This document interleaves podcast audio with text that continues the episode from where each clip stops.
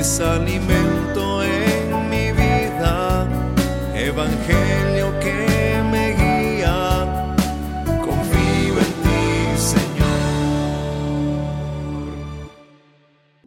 Lectura del Santo Evangelio según San Lucas. Gloria a ti, Señor. Cuando Jesús estaba ya crucificado, las autoridades le hacían muecas, diciendo, A otros ha salvado, que se salve a sí mismo.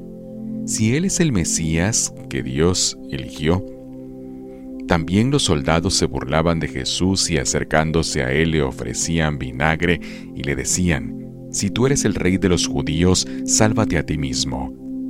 Había en efecto sobre la cruz un letrero en griego y latín y hebreo que decía, Este es el rey de los judíos. Uno de los malhechores crucificados insultaba a Jesús diciéndole, Si tú eres el Mesías, sálvate a ti mismo y a nosotros. Pero el otro le reclamaba, indignado, ¿Ni siquiera temes tú a Dios estando en el mismo suplicio? Nosotros justamente recibimos el pago de lo que hicimos, pero éste ningún mal ha hecho. Y le decía a Jesús, Señor, cuando llegues a tu reino, acuérdate de mí. Jesús le respondió, Yo te aseguro que hoy estarás conmigo en el paraíso.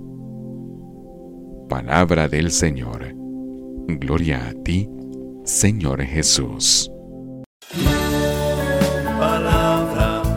es alimento en mi vida, evangelio